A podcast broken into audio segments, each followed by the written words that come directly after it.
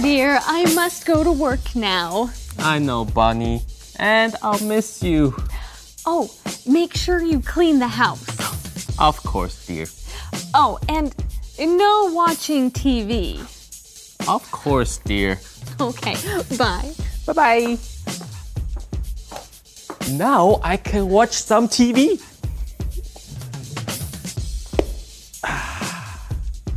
oh, someone's calling me.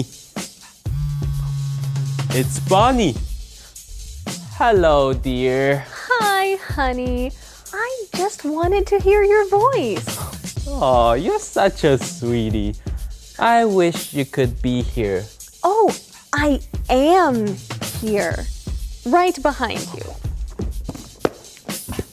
Oh, Bonnie, I love you so much. I'm glad you're here. But don't you have work? I told you not to watch TV. I mustn't. I mean, uh, you shouldn't. Shouldn't? Uh, couldn't? Wouldn't. Haven't! Haven't. Haven't. Who said that? I am Super Sentence Man. Uh, super sentence who?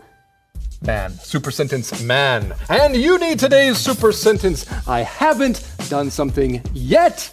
I haven't started watching TV yet. Yes, I haven't started watching TV yet. Excellent. Now, do you have a Super Sentence for me?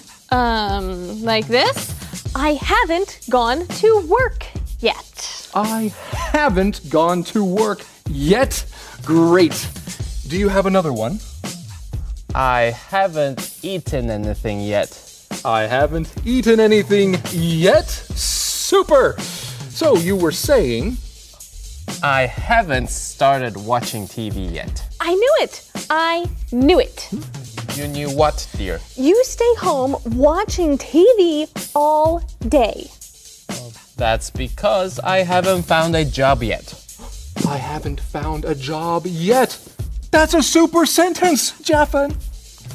Don't get angry, dear. Oh, I haven't gotten angry yet. I haven't gotten angry yet. Another super sentence, Jaffin. What a wonderful conversation. Remember, friends, a super sentence every day will make your English great. See, this is off.